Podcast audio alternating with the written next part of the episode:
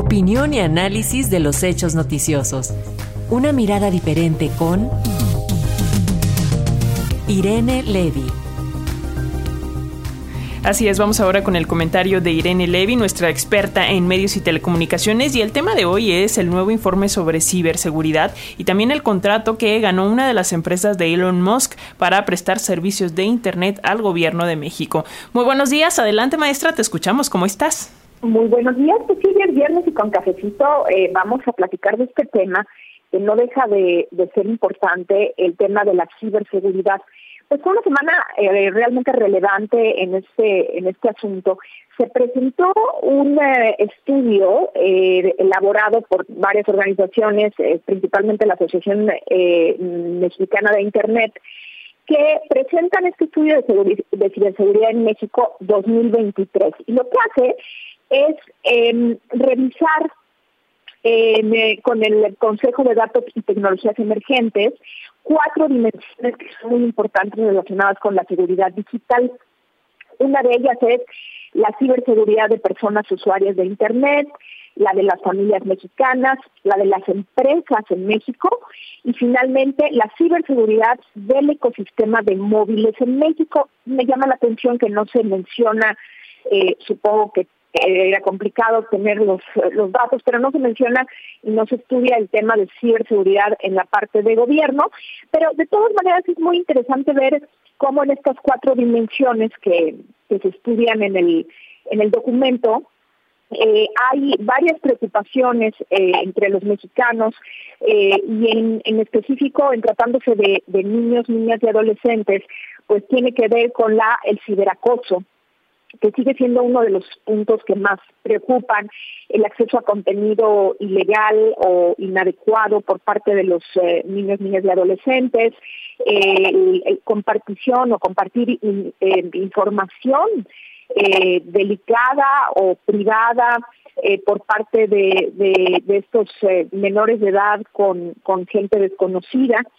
sigue siendo uno de los temas principales. Otro que tiene que ver con el ecosistema de móviles en México. Híjole, ¿a cuántos nos ha pasado que nos hackean nuestras eh, redes sociales o, tenemos problemas con el WhatsApp y luego andan pidiendo por ahí eh, dinero a nuestro nombre o favores, etcétera? Bueno, pues también se trata este tema y es otra de, otra de las preocupaciones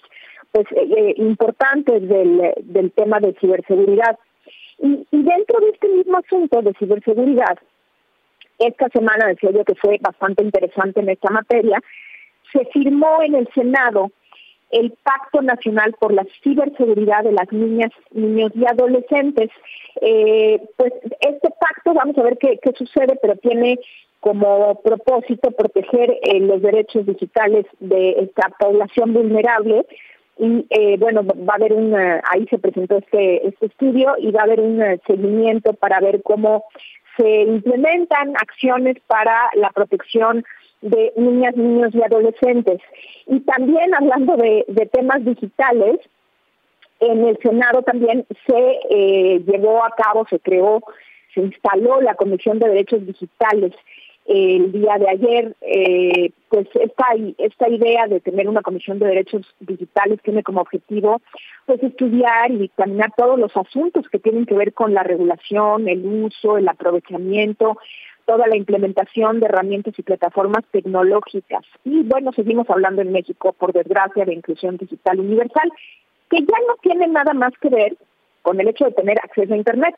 sino también con, con saber utilizar las, las herramientas que se nos presentan, porque pues, podemos tener acceso a Internet, inclusive podemos tener una computadora, pero nos sirve de poco si no tenemos esta alfabetización digital de saber utilizar las herramientas y también de saber protegernos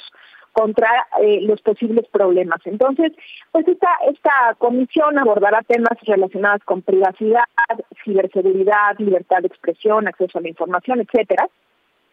Y a mí me llama la atención que, bueno, pues este, una de las eh, personas más eh, activas en estos temas de, estos temas digitales ha sido la hoy eh, senadora Alejandra Lagunes, que pues a mí sinceramente sí lo debo de decir, es una de las personas que más daño han hecho al ecosistema digital en México, porque ella fue la, la, creadora de, de, la desaparición de los sitios web eh, eh, individuales que tenía cada Secretaría de Estado, cada institución tenía su sitio web y entonces era mucho más fácil acceder a ellos. Hoy por hoy es realmente un y cada vez que queremos buscar información en cada una de las dependencias, como está todo centralizado, es realmente imposible y bueno, pues no es que piense uno mal, pero eh, claramente pues eh, cuando se dificulta el acceso a la información a los a los ciudadanos pues es más sencillo esconder eh, lo que no se quiere lo que no se quiere mostrar. Y bueno finalmente eh, Elon Musk. Elon Musk parece que tiene mucho interés en México y México mucho interés en Elon Musk porque se le adjudicaron dos contratos. Recordemos que este señor este magnate tiene eh, una constelación de satélites, el Starlink, que son satélites de órbita baja, eh, que cubren eh, toda la tierra y bueno, pues eh, eh CFE Telecom firmó dos contratos con Elon Musk para que prestara o para que preste el servicio de aquí al diciembre de 2026, el servicio de, Internet y de conectividad por satélite, sobre todo pues en las comunidades lejanas, rurales, donde es difícil llegar con cable y donde pues no llegamos. Son dos contratos que van entre los mil y los dos mil ochocientos montos según se vaya desarrollando el contrato, pero bueno, pues nada más dejarlo ahí, seguimos haciendo negocios con el señor Elon Musk y bueno, veremos qué tan eficaz es su servicio de Starlink de sus satélites de órbita baja. Pues este es mi comentario por hoy y les deseo muy bonito fin de semana.